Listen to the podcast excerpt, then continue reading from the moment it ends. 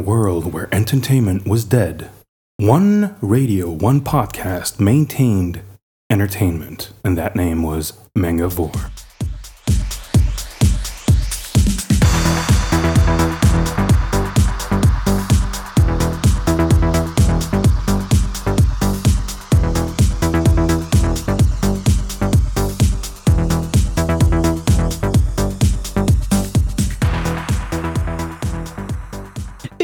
À tous, nous sommes aujourd'hui le samedi 20... euh, ouais, 20 non, je sais pas si on est le samedi, mais on est censé être en tout cas le 20 octobre. Voilà. En tout cas, date de dimanche. mise en ligne. C'est dimanche le 20 octobre? Eh bah super, voilà. Nous sommes dimanche 20 octobre. Vous le voyez, cette émission, vous l'écoutez en direct, c'est évident. Et bienvenue pour l'épisode 4 de la saison 5 du podcast mangaver.fr, la thématique spéciale Miyazaki aujourd'hui. Bonjour à vous, mes chroniqueurs. Salut Hello Hello! Euh, voilà, vous l'entendez, nous ne sommes toujours pas en, en équipe complète. Un jour Ils on y nous ont arrivera. tous abandonnés Exactement. Donc heureusement, il y a les fidèles au poste, à savoir euh, Faye, Igloo et SCEP22.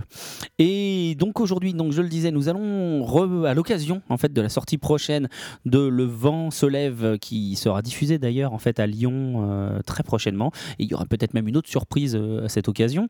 De Euh, le vent se lève ou du vent se lève? Ah Ah. c'est à l'occasion de Le Vent se lève. Le titre de l'œuvre, c'est Le Vent se lève, donc c'est de Le Vent se lève, même si c'est très pas, moche. c'est pas très très français tout ça. Euh, C'est le nom de l'œuvre.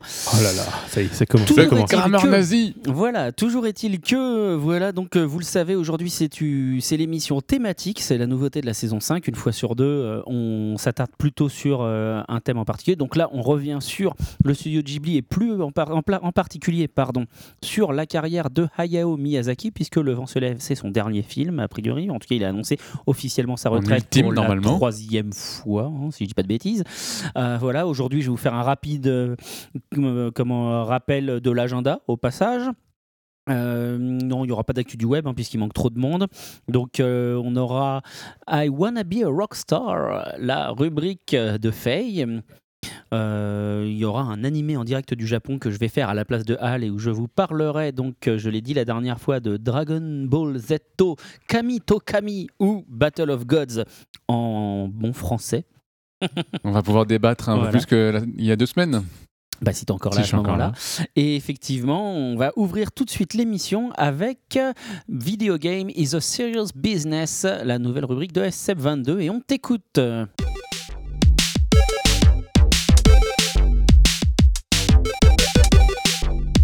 Tout à fait, Thierry. Ah non, c'est du jeu vidéo. Donc oui, la chronique jeu vidéo, euh, le jeu vidéo, c'est du sérieux. Absolument. Donc euh, pour cette fois-ci, je vais vous parler tout d'abord du Tokyo Game Show, Absolument. Ah. Qui a eu lieu le mois dernier. Ah ah. qui a eu lieu exactement du 19 au 22 septembre dernier euh, à Tokyo, comme euh, son nom l'indique. C'était un show sur le jeu. Oui, je connais, je connais. Je Voilà. crois, oui, quelque chose, euh, Ah, quelque chose je- comme je ça. C'est un- petit truc euh, un peu connu euh, de par le monde. Donc, Donc- si même Faye connaît, c'est que c'est connu. C'est que c'est connu. Tout à fait.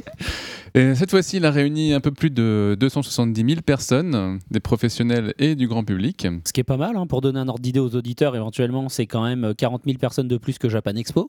C'est pas rien. hein. Hum, C'est pas rien. Et si vous vous souvenez des chiffres que je vous ai donnés euh, il y a donc un mois et demi, c'est la Gamescom euh, qui est le plus grand salon euh, mondial du jeu vidéo en termes d'affluence. C'était 340 000 personnes. Ah, on n'est pas si loin. hein. Ah ouais, ouais. Donc on ça a se un tient. petit Paris. Manga près, quoi. C'est clair.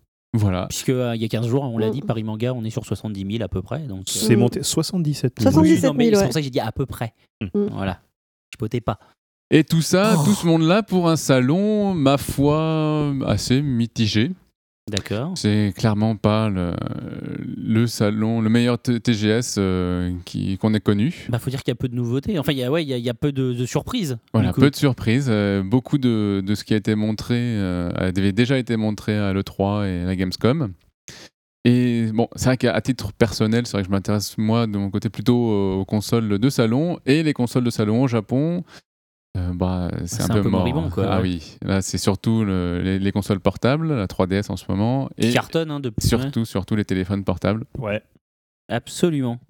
Donc, euh, qu'a-t-on appris d'intéressant quand même? Quand-on a pris notre jutsu Cette blague de fan Mon de Naruto, dieu, mon Dieu. mon dieu, mon dieu. Donc la date de sortie de la PS4 au Japon, qui est le- fixée au 22 février 2014. Pardon?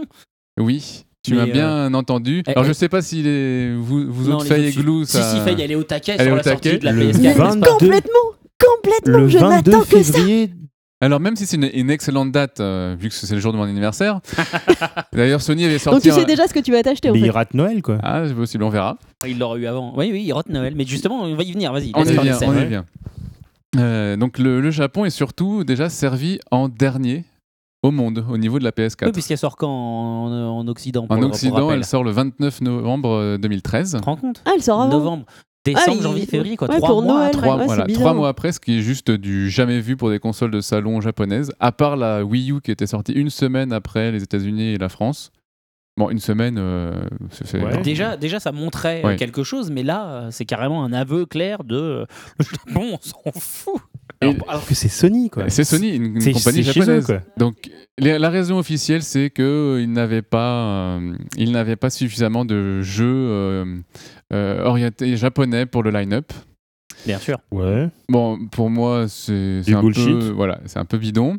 Euh, pour moi, la vraie raison, c'est tout simplement que euh, c'est juste des chiffres de vente. Le Japon, maintenant, c'est, euh, il semblerait que c'est, ça représente 10% du marché mondial du jeu vidéo. Absolument. Puis en plus, puis en plus le. Japon, de toute façon, ils savent qu'ils l'auront. quoi. Jamais euh, les Voilà, Japonais vont acheter Xbox One. Voilà, les, les Sony euh, se considèrent euh, leader sur euh, ce qui va être euh, la next gen. euh, vu que maintenant c'est la next gen, c'est la Xbox One et, et, euh, PS4.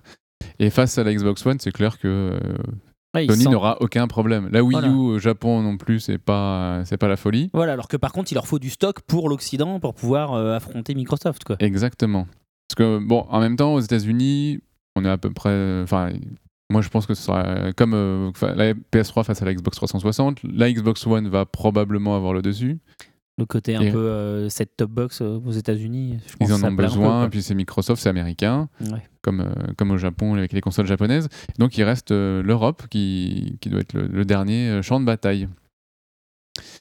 En fait, il faut quand même remonter à l'époque des 16 bits pour voir des différences de dates de sortie aussi grandes. Cette fois-ci, Dans l'autre sens. Dans l'autre sens. Ouais, voilà, ouais. Donc parce que nous en France, on a attendu la Super Nintendo un an et demi par rapport au À Japon, peu près, ouais. La Mega Drive deux ans et la NES euh, plus de trois ans. Attends, oui, mais vas-y, continue, excuse-moi. Parce que autre- autrement, j'allais dire la PS3, entre la sortie japonaise et la sortie française, il Mhm. s'en est. Trois mois, quatre mois. Oh, 4 mois, oui. Là, à cette époque-là, on a raté Noël, nous. Nous, on a raté Noël. Et là, ils ils refont le coup avec la PS4, mais, Mais pour inversé. le Japon. C'est ça voilà, qui est surprenant, c'est que ce soit dans ce sens-là. Exactement. D'accord, d'accord. Bon, bah ok, hein. donc TGS moisi, quoi. Bah, après, on a eu au niveau des jeux, on a Pas- eu quoi? On pas- a eu. euh, Pas moisi, mais moins orienté euh, console, euh, console salon, quoi. Voilà, et justement, merci pour la transition. Parce que justement, euh, euh, Kojima, lui, a été a annoncé qu'il était dépité par ce, par ce TGS. Et euh, il a dit quoi? Il a dit qu'il y avait trop de jeux pour smartphone et trop de jeux pour jeunes filles. Et trop de jeux, bah euh, ah bon, ouais, bah, Oui, Trop de jeux pour jeunes filles, c'est-à-dire? C'est-à-dire Oui. que maintenant, tout est kawaii et pas suffisamment de urg. Ah d'accord. Lui, il fait euh, Metal Gear Solid, Ouais. Hmm. donc c'est plutôt un jeu Bah, euh, ça fait de que C'est guerre. baston. Un Ouais, ça, oui, oui, non mais je connais. Ouais, je vois très bien. Bah mais Bien sûr. effectivement. effectivement. C'est vrai qu'on apprenait il y a deux semaines que les beaux gosses. euh, Ouais, non, mais attends, le- en étant re- relativement sérieux, c'est vrai qu'on est passé de, de- Regarde, Final Fantasy, on est passé d'un jeu qui était plutôt orienté garçon en général, et Mm. à un moment, ça a basculé complètement girly. Mais complètement. Final Fantasy, ça a C'est pas parce que FF8 c'est un jeu de drague et que euh, FF10 euh, avec euh, 10 Bah, FF12, C'est. Final Cosplay. Voilà, C'est quand même Final ça. Mais grave. 10-2, voilà. Non, mais voilà, mais avant, tu regardes, je suis désolé, tu jouais Final Fantasy VII, c'était absolument ça, pas ça au niveau de l'ambiance. Mais pourquoi Mais qui jouait euh, Final Fantasy VII, il est sorti en 97 à peu près. Mhm, mhm. Euh, qui jouait à cette époque-là? C'était surtout des garçons. Bah, c'était Bah, des mecs surtout. hein. Bah oui. C'est plus le cas aujourd'hui. Bah oui, maintenant. Non, c'est plus le cas. C'est hein. plus. Bah oui, les meufs jouent aussi. Mais Dieu merci. D'ailleurs, Et au au Japon, passage, en plus, les mecs, Mais- ils achètent des trucs kawaii. hein. Mais les Ouais. meufs, elles jouent pas forcément des trucs kawaii euh, aujourd'hui. Enfin, t'as plein de nanas Ouais, qui jouent aussi euh, à des jeux euh, de baston. Oh non, mais vrai, bien sûr que si. Non, mais complètement. T'en Puisque as plein qui jouent à des RPG et tout ça, quoi. championne du Bah, monde. Championne du monde au Soul Calibur. de où on met de la castagne, c'est ça, c'est Oui. quelque chose de vrai. dire, c'est pas pour les gonzesses que les gonzesses qui retournent jouer à, Cooking Mama. Mais pas du dire, tout. euh, Mais arrête, moi je connais des nanas qui jouent. Là, au- jouent à Cooking Mama, les gonzesses. Mais il y a des filles qui jouent à des, des jeux de baston. mais je et connais, tout mais ça. évidemment, Kayane- après, pas forcément des jeunes. Pas forcément elle des nous mène jeunes, mais il y en a. Kayane, elle nous mène branler à tous La haute prêtresse Kayane, Je quoi. ne connais Soit pas elle, nous elle mettait, C'était met une chance, même c'est- quand elle avait 10 ans. Donc, Voilà, euh, c'est- Exactement. Le, le, le, le tournoi de Soul Calibur, elle avait gagné, je crois qu'elle avait 12 ans. Non mais cherche pas, elle est dans le Ah oui, elle Gu- joue à est- Soul elle est dans- Calibur. Elle est dans le Guinness Ouais. Book des records. Elle est dans le Guinness. Book des records parce que 12 elle a gagné je sais plus combien de tournois. Sérieux euh. Ouais, ouais, ouais. Ah Moi, je l'ai vu jouer une fois, tu voyais pas ses. ses- Et c'était complètement. Excuse-moi, c'est vrai que je suis. en- je- voilà, je- fidèles auditeurs, je pars complètement en live avec mon Bon, micro. Allez, on revient sur Ouais. euh, Oui. la chronique. euh, de- Revenons sur Donc, la chronique. Au niveau Oui. des jeux, pour tout vous dire, tout ce que j'ai retenu, c'est une sélection très très personnelle, c'est Puyo Puyo Tetris. Ah un oui, mélange de Puyo ouais. Puyo et de Tetris, Je kiffe, je kiffe. visiblement pas très bien équilibré. Et Final Fantasy euh, Theatrism Curtain Call, la Hmm. suite du jeu de rythme que moi j'adore, parce que j'adore les jeux de rythme et j'adore les musiques de Final Fantasy. Oui. Ok. Et là, apparemment, il y aurait jusqu'à 200 musiques, bon, directement dans la cartouche ou en DLC. euh, ça n'a pas été précisé, moi j'ai ma petite idée. DLC, j'écris ton nom et tu veux ma carte bleue. voilà.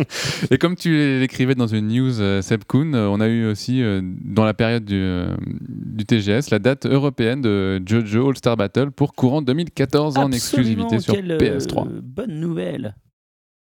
Et euh, j'enchaîne directement sans transition aux chiffres de vente et autres chiffres concernant GTA V, Ah, puisque ça fait maintenant euh, un mois et trois jours que le jeu est sorti, et je n'ai pas encore les chiffres euh, d'aujourd'hui.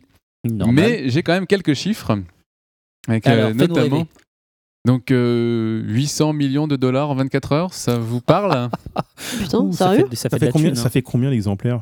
Sais ça ou pas On Euh, on ne connaît pas le chiffre exact, mais comme on- ça fait entre 13 et 15 millions d'exemplaires euh, a priori en, En 24 heures. Voilà. Sauf que, sauf que, et c'est là que un magnifique article de Canard PC écrit par son rédacteur en chef que tu m'as indiqué, N'est-ce pas Seb Kuhn, voilà.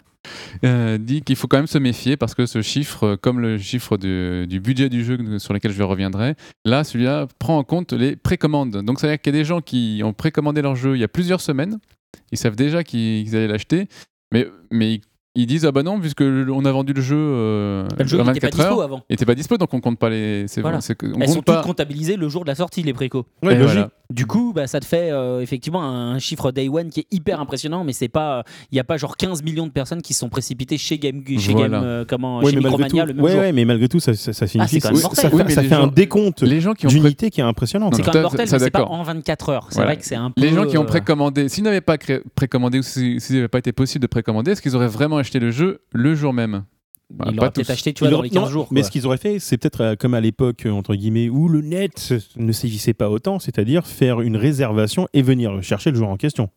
Oui, mais peut-être pas le jour même. Je veux dire, forcément, sur les gens qui, qui l'ont fait, il y en a qui auraient oublié, il y en a qui n'auraient pas eu le temps. Donc, Voilà. du coup, ça aurait été un peu plus ventilé sur les Ouais, semaines à venir, les semaines qui suivent. C'est ça comme- l'intérêt de la précommande, un peu. C'est un peu comme les ventes de Harry Potter. Le soir même, il y a tous les geeks qui viennent le sort, qui viennent le chercher. Est-ce que Eh ben, GTA est devenu le Harry Potter du jeu vidéo Exactement. Mais, euh, Il y a eu des queues euh, de deux heures de file d'attente euh, le, Il y a le jour dans même. le, non, non, c'est le- un phénomène. Ça reste. Ah, euh, ça non, mais dans le deuxième podcast de cette saison là sur Gameblog, il y a euh, un gars, je suis désolé, j'ai oublié son nom, mais qui travaille dans un magasin de jeux vidéo ou qui filmait un Nico. truc. Ouais, voilà. Il expliquait que euh, pendant qu'il tournait une émission ou je sais pas quoi, donc euh, à, la, à la boutique Obi Wan à République, il y a des gens qui venaient pour demander hey, hey, t'as pas un petit GTA Sais, comme genre les mecs qui viennent chercher un fixe de drogue, Mhm. genre t'as pas un petit GTA Le mec il fait non, non, euh, on peut pas encore. machin. Et il y a des gars, ils proposaient jusqu'à 200 balles, je crois. Ils Alors- disaient alors pour que un jeu le- qui en vaut 70. Le jeu sortait deux jours plus tard. C'est ça. Il va être le premier à y Ils voulaient jouer. être les premiers à C'est l'avoir. ça. Donc euh, oui, il y a un vrai phénomène. euh, bon après, euh, voilà. Donc oui, euh, ça reste, mais ça reste très impressionnant effectivement. hein, ces 800 millions de toute façon. Et euh, donc d'ailleurs, euh, entre-temps, on a eu aussi le chiffre pour les trois premiers jours où là, le milliard de dollars a été atteint. Bim. Exactement. Et concernant le budget en lui-même du jeu, il y a un, un journal euh, écossais qui s'appelle The Scotsman qui a annoncé 272 millions de dollars, si je ne m'abuse. Je regarde. Oui, c'est ça, 260 272 Attends, millions de dollars. Je prends mon chapeau magique. Hop, hey Donc sur, euh, sur 5 ans. Et là aussi, c'est déjà, c'est un chiffre euh, sans source. Ouais, bah oui, qui n'a pas été confirmé a priori. Exactement. L'article de Canard PC. Tout à fait. Et en plus, il faut peut-être prendre en compte aussi le fait que c'est le budget du développement plus le marketing. Et que dans ce budget de développement, euh, il faut aussi prendre en compte l'amortissement du, euh, du moteur, Du de, moteur de du jeu, moteur bien de sûr. jeu. Puisqu'il va être lui- utilisé sur d'autres jeux après. Voilà, le fameux, le fameux Rage. Euh, le Figaro, lui, estime, par l'intermédiaire de sa journaliste Chloé Voitier, plutôt à 135 millions de dollars. Ce qui est déjà franchement euh, impressionnant, puisqu'il y a un paquet de. Enfin, à partir de 100 millions de dollars, c'est là où tu classes un film en blockbuster. hein. Donc, euh, Voilà. ça veut dire que c'est de toute façon un budget qui est plus important que euh, 80% des films à Hollywood. Ouais, c'est euh, de toute façon un, un budget euh, impressionnant. Après, euh, c'est pas pour autant qu'il faut pas checker ces chiffres avant de les Mais balancer. effectivement, de toute façon, enfin, Rockstar à l'heure actuelle, donc, est en train de se faire euh, Des couilles en or. des couilles en or. Ils avaient déjà, là, ils, ils retapissent le reste, quoi. Ouais, c'est ça, voilà. Parce Allez, que- cette expression. Parce qu'ils ont, euh, ils ont perdu la licence euh, Batman euh, Arkham City, Arkham. Asylum, Arkham City. Maintenant, à l'heure actuelle, tu as Batman Arkham Origins qui sort, mais ce n'est pas Rockstar. Warner, je crois. Mais c'était pas Rockstar avant. Mais je sais pas si Ça a c'est jamais été Rockstar. Il me semble que si, hein, je suis Absolument pas. en train de vérifier, il me semble Non, que non, c'est. déjà chez Warner. C'était Disney Warner. Warner, je vérifie. Non, écoutez. c'était pas Rockstar. hein. Pendant ce, C'était ce- podcast, je C'était Rocksteady, pas Rockstar. Ah oui, le studio de développement, c'est Rocksteady. Ah, Rocksteady. Et l'éditeur, c'est Warner. je suis un con, Bon, oubliez-moi. mais c'est pas grave. Et j'ai noté aussi un petit truc amusant euh, concernant le test de, de GTA V. C'est Ouais. que, donc je ne sais pas si vous savez ce que c'est que des NDA. Des, euh, Ah oui, des accords des de accords de non-divulgation. Exactement. Donc visiblement, enfin comme très souvent en ce moment c'est la, c'est la- la pratique, euh, bonne ou mauvaise, euh, je vous laisse juge, mais l'éditeur fait signer un NDA au site auquel ils envoient les jeux de test et il leur envoie une semaine ou dix jours avant la sortie officielle. Avec interdiction de publier le test avant. Avant La sortie date. du jeu. Et, en, en l'occurrence, c'était le lundi 16 septembre à, à 16h. Ouais.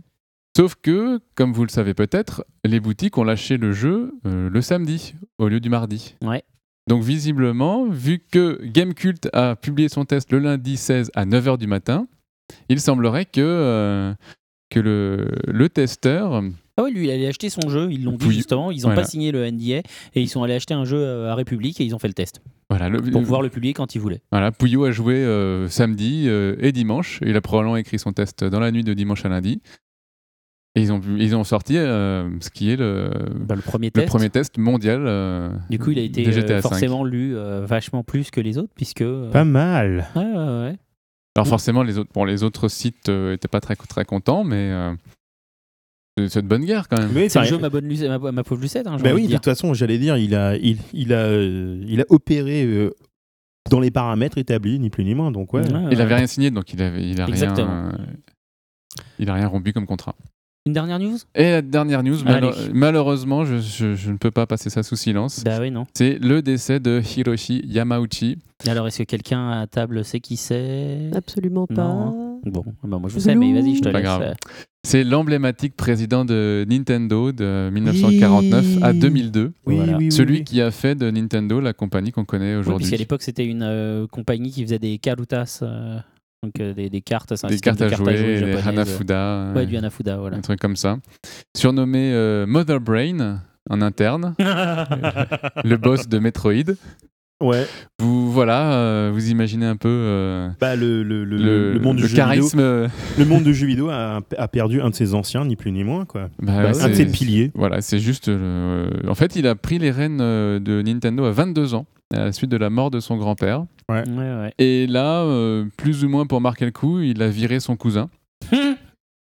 C'est sympa. Il voulait être le seul membre de la famille Yamauchi euh, dans la direction de, à la direction de Nintendo. Mais il a quand même fait des coups, plusieurs coups de génie. Il a notamment euh, obtenu la licence Disney pour les, les cartes, euh, les cartes à jouer. Absolument. Et ça, ça a très bien marché. Hum, C'est lui qui a opéré le virage électronique de, de Nintendo, et, notamment avec les, les Game Watch, euh, la NES, tout ça, et puis Ouais. euh, Color TV avant. Mario, non Voilà, les ouais. bornes Enfin, c'est pas lui d'arcade. qui a inventé, mais par Mais contre, voilà. Et il a engagé- oui. Il, a engagé les deux, deux créateurs de Donkey Kong, euh, Gunpei Yokoi et Shigeru Miyamoto. Donc, euh, C'est aussi plutôt un coup de génie, ça. Ouais, je ces plutôt. Et vers la fin de la carrière, il, il a notamment euh, renoncé à ses pensions pour faire financer des jeux GameCube et faire construire un centre de traitement du cancer à Kyoto.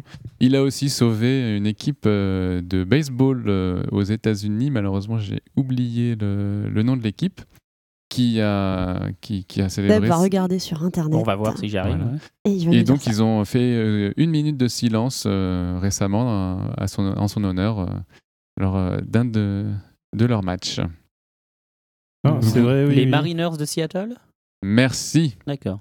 Vous pouvez lire. euh, vous pouvez lire euh, Ah oui, en 92, il est devenu l'actionnaire majoritaire de, euh, de l'équipe, effectivement. Tout à fait, c'est vrai, oui. c'est- Autrement, l'équipe pliait et c'était fini pour eux. Ok.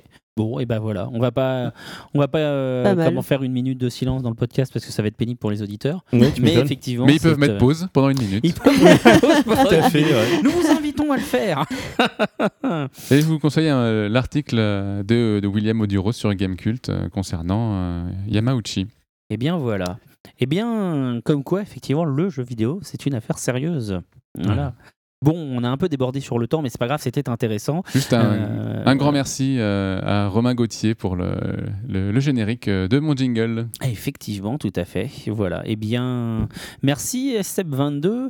Et on va se faire une courte pause musicale. Qu'est-ce que tu as choisi aujourd'hui, Faye? Alors j'ai choisi euh, The Beginning de One Ok Rock, qui est euh, le, en fait le, la thème song du film live de Kenshin. As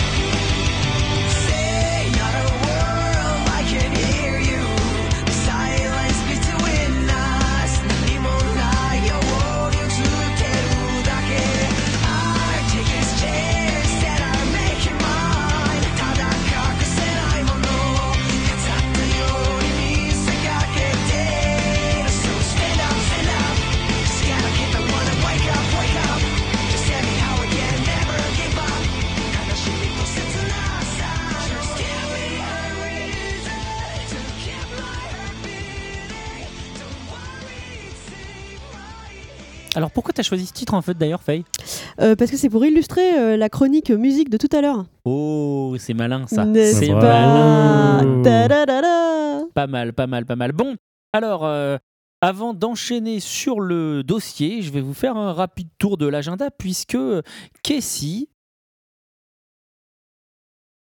comment euh, ont gentiment rempli l'agenda. Du coup, je peux euh, Ah, rapidement vous raconter un peu ce qu'il y a qui va venir. Donc, merci à eux. Alors, bon, alors ça c'est passé et tout, mais grosso modo, Vous avez alors ce week-end là, il y a la convention Facts euh, à Gand en Belgique. Si vous avez l'occasion d'y aller, c'est plutôt sympa. C'est pas une convention manga en fait, c'est une convention qui est orientée euh, science-fiction, BD, univers de l'imaginaire et tout, donc y compris du manga, mais pas que. Il y a euh, le 30 octobre les Utopiales de non? Ah, mince. Les Utopiales de- Reims, non? De Nantes. Pardon. Pas de problème. Les Utopiales de Nantes, euh, voilà, avec euh, des auteurs là aussi. C'est encore un festival qui est plutôt orienté science-fiction, mais qui est quand même sympa. Début novembre, on a Japan Expo Belgium à Tour et Taxi. J'en ai parlé il y a 15 jours, si vous vous souvenez, puisque Absolument. j'ai Tout dit à que fait. l'invité c'était Yasuhiro, Yasuhiro Irie, qui est le cara designer ou le réalisateur, je ne sais plus, de euh, Full Metal euh, Alchemist Brotherhood. Voilà. Et toujours début novembre, vous avez la Yaoi Yuricon numéro 3 qui se tient à Vaux-en-Velin, près de Lyon. Voilà, c'est tout pour ce qui se passe sur le mois d'octobre euh, et tout début novembre. Bon, et puis sinon, fin novembre, il y aura Animest, mais ça, on aura le temps d'en reparler. Voilà, voilà, c'était la très très courte rubrique de l'agenda. Et on va enchaîner sur Le dossier du mois. Et donc, aujourd'hui, nous, allons parler de Hayao Miyazaki. Alors, c'est un dossier qui, je ne vous le cache pas, va être un tout petit peu décousu. Puisqu'en théorie, ce dossier devait être euh, comment, dirigé par Atanor et qu'Atanor n'est pas là aujourd'hui. Donc, du coup, euh, j'ai même pas ses notes. Donc, on va, voilà, on va, Bah, on va faire ça euh, Voilà. au pied levé. Exactement, on va raccrocher comme on peut avec les parties que j'avais développées et puis d'autres. Alors, Hayao Miyazaki, vous le savez, c'est l'un des fondateurs du studio Ghibli avec. Isao Takahata, euh, pardon, le studio Ghibli qui est donc connu pour ses films comme Le tombeau des Lucioles ou euh, Mon voisin Totoro, Porco Rosso, Le château ambulant, Le château dans le ciel, Princesse euh, Mononoke. Princesse Mononoke, Le Le- vent se lève. Le tombeau des Lucioles Oui, Le tombeau des Lucioles, c'est un film du studio Ghibli, oui. Oui. Bah oui. Bah oui. Je dirais pas Miyazaki, par contre. Non, non, mais j'ai dit que non, mais c'est Studio Ghibli. Là, pour l'instant, je suis en train de parler du studio Ghibli. D'accord, En d'accord. général. Oh alors là. On va Faut commencer- suivre. Oh là là. Non, mais oh. Il écoute pas. Mais il écoute mais- c'est dingue, il arrête pas de regarder sa tablette là. Absolument pas, j'y euh, apprends une concentration. Voilà. Ah, c'est Donc, ça, ouais. toujours est-il que Hayao Miyazaki, Hayao, pardon, Miyazaki pour en voilà, revenir à lui, est né donc le 5 janvier 1941 à Tokyo. Voilà, Euh, c'est le deuxième frère d'une fratrie de quatre garçons euh, et son enfance est marquée, entre autres, bah, évidemment, comme beaucoup de Japonais de cette époque-là, par la Seconde Guerre mondiale. Et c'est vrai que la guerre, c'est un thème qu'on va retrouver et les dégâts de euh, comment de, l'homme sur l'univers, c'est quelque chose que sur la planète, on va beaucoup le retrouver dans son œuvre. Voilà. Euh, que vous dire Que son père est directeur de la Miyazaki Airplane, une entreprise en aéronautique qui appartient à son frère, enfin à l'oncle de Hayao, ce qui explique là aussi la passion qu'a euh, le réalisateur pour toutes les machines volantes. On retrouve ça dans tous ses Exactement, dans quasiment tous ses films. Euh, voilà, donc sa mère euh, qui souffrait de la tuberculose vertébrale restait dans l'ensemble euh, alitée euh, d'abord à l'hôpital puis chez elle. C'est marrant, ça c'est aussi quelque chose qu'on retrouve dans mon voisin Totoro pour le coup. Voilà, voilà, voilà. Pendant la guerre, la famille Miyazaki a dé- déménagé assez souvent. Donc ensuite, voilà, autre fait, autre fait plutôt important, c'est sa dernière année de lycée où il découvre le premier film d'animation japonais en couleur, Hakuja Den, le serpent blanc de euh, Yabushita Taiji, euh, qui était signé du studio Toei qui euh, s'inspire d'un conte populaire euh, chinois. Et là clairement on a le euh, comment l'instant marquant en fait la pierre d'angle de la de la vie de Hayao et ça va vraiment le le définir sur la suite. Il dit même d'ailleurs être tombé amoureux de l'héroïne Pai Nyan d'en avoir pleuré toute la nuit. Et comme il était déjà amateur de Osamu Tezuka et ben il, il se met du coup à dessiner. Il commence par déjà potasser dessiner des croquis d'avion etc jusqu'à ce qu'il découvre qu'en fait, euh, qu'il se rende compte qu'il est en fait juste en train de euh, copier le style de Tezuka et que il brûle tout avant de se remettre euh, en question et de définir son propre style. Et du coup, en 62, donc en 62, il a euh, 21 ans. Il entreprend, des études euh, en économie et rédige une thèse, sur l'industrie japonaise euh, tout en rejoignant un club de recherche sur la littérature enfantine. Voilà. Euh, finalement, deux ans après, alors qu'il a fait des études en économie, ça n'a aucun rapport, il entre à la Toei Animation, en tant qu'intervalliste. Et il va travailler sur différents, films, évidemment. Il commence, entre autres, sur Gariba no Ryoko en 65. Et, euh, et le fait marquant sur ce film-là, entre autres, c'est qu'il trouvait la fin, la fin du film euh, pas bien. Du coup, eh ben, il en a proposé une autre qui a été acceptée et intégrée au film. Plutôt pas mal, hein. c'est plutôt classe hein, comme truc, hein, on peut le dire. Voilà. Il travaille ensuite sur la première série télévisée du studio euh, Toei Animation, Ken l'enfant loup, qui était la concurrente de Astro le petit robot, voilà, adapté du manga de Osamu Tezuka. Quand euh, quelques troubles syndicaux éclatent en 64 dans le studio, Miyazaki prend la tête des manifestants et devient le secrétaire en chef du syndicat des travailleurs, alors que le vice-président du syndicat est Isao, un certain Isao Takahata. Voilà, une première rencontre qui se fait. Ouais, c'est Voilà. Euh, c'est drôle. C'est aussi à cette euh, époque qu'il rencontre Akemi Ota, euh, qui est animatrice au studio et qu'il va épouser en octobre 65. Voilà. 65 toujours, il commence à collaborer justement avec Takahata sur Hustle Punch, euh, qui est euh, une réussite artistique mais un gros échec commercial. Film qui aura pris finalement trois ans de, de travail puisqu'il ne sort que le 21 juillet 1968. C'est la même année où il travaille avec sa femme sur Le Chaboté, qui est un des films emblématiques euh, hein, de, de la Toei Animation. En tant qu'animateur clé, euh, il assure entre autres l'animation de la course-poursuite qui marque le, le point culminant du récit. Voilà. Horus, en 68 aussi. Euh, Horus, mais Horus, c'est pas lui. Horus, euh, Mais il est animateur dessus. Oui, d'accord, mais c'est moins, c'est moins marquant parce qu'Horus, c'est c'est un film qui est marquant dans la carrière de Takahata, mais moins dans, dans Dans la carrière de Miyazaki. Miyazaki, c'est vrai. Voilà. Mais oui, effectivement, il travaille aussi euh, là-dessus, euh, puisqu'il avait déjà commencé à bosser avec Takahata sur, sur Hustle Punch. Voilà, alors après, ils commencent euh, à travailler. Donc, alors déjà en 67, euh, ils ont leur premier fils qui naît, hein, au Miyazaki, Goro Miyazaki, dont on reparlera un peu plus tard. Et puis en 69, euh, il y a Keisuke, euh, le petit frère, qui débarque. Voilà. On arrête la, la vie perso là-dessus. On revient sur le travail. Miyazaki va, bosser sur pas mal de, séries euh, qu'on connaît, entre autres, hein, comme Sally la petite, sorcière, pardon, Mystérieuse Akko-chan, j'ai beaucoup de mal, et se lance dans le manga avec Le Peuple du désert, qui paraît de septembre 69 à mars 70 dans le Shonen Shoujo Shimbun, euh, mais il le publie à l'époque sous le pseudonyme de Akitsu Saburo. Voilà, voilà. Euh, que vous dire d'autre encore Qu'en 70 et 71, euh, il participe à l'animation d'un film réalisé par euh, Hiroshi Ikeda, Les Joyeux Pirates de l'île au trésor, voilà, qui est adapté du roman de Stevenson, où il y a un personnage qui apparaît, qui est un personnage original voulu par Miyazaki, c'est Miyazaki qui a voulu in- intégrer ce personnage. C'est une petite jeune fille rousse vêtue de bleu, Cathy, qu'on va revoir après régulièrement sous différentes formes dans toutes ses œuvres, en fait. hein. C'est voilà la, petite Fio après, ou, ou Pazu, non pas Pazu, Pazu c'est le mec pour le coup, mais euh, voilà. Euh, comment s'appelle déjà? J'ai un truc de. Chie. Non. Euh, Dans... Chita. Dans- Voilà, dans, Chita. dans- Bah, dans la Puta. Bah oui. La Puta, le film qui cumule l'inconvénient de s'appeler La Puta pour Oui. l'Europe et d'avoir l'héroïne qui s'appelle Chiita. C'est quand même beaucoup d'inconvénients pour sortir en France. D'où le fait qu'il soit sorti sous le titre déjà Le Château dans le ciel. Mais on en a parlé le mois dernier, il me semble. Absolument. Ouais, voilà, n'est-ce pas Comme quoi, il y a une certaine cohérence dans nos podcasts, vous le remarquez si vous les écoutez. Donc en 71, finalement, Miyazaki quitte Toei Animation et rejoint Isao Takahata et Yoichi Kotabe au studio A-Pro. Donc A-Pro, voilà. hein. Ah. oui, vas-y. En, en quelle année? En 71. D'accord. Voilà. Euh, donc il, euh, il accompagne entre autres Yu, Yu- alors en fait Apro c'est un comment une filiale de, de Tokyo Movie. Euh, voilà, euh, Tokyo Movie Shinsha et euh, TMS si tu préfères. Euh, donc il accompagne Yutaka Fujiota en Suède pour essayer d'obtenir les droits d'adapta- d'adap- d'adaptation, j'en bafouille comme dirait Alain Chabat dans la Cité de la Peur, euh, les, là, des droits d'adaptation de Fifi Brin d'Acier. Je ne sais pas si vous connaissez. Très très très bien. Tout voilà. à fait. Très très très bien carrément.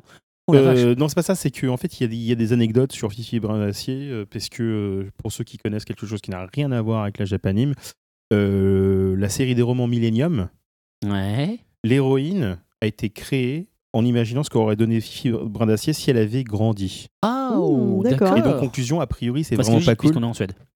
Absolument. Et euh, donc, conclusion, elle est très très très forte, mais a priori, elle a, euh, elle a un petit syndrome euh, bizarre au- d'autiste. Et euh, il lui arrivait des choses pas bien. D'accord. Voilà. Donc voilà, bah, très bien. Donc en tout cas, euh, en 71, Miyazaki, vroom, il s'envole euh, comment, pour la Suède pour essayer d'obtenir les droits d'adaptation de Fifi Brin d'Acier, pour laquelle euh, le studio avait déjà créé des storyboards.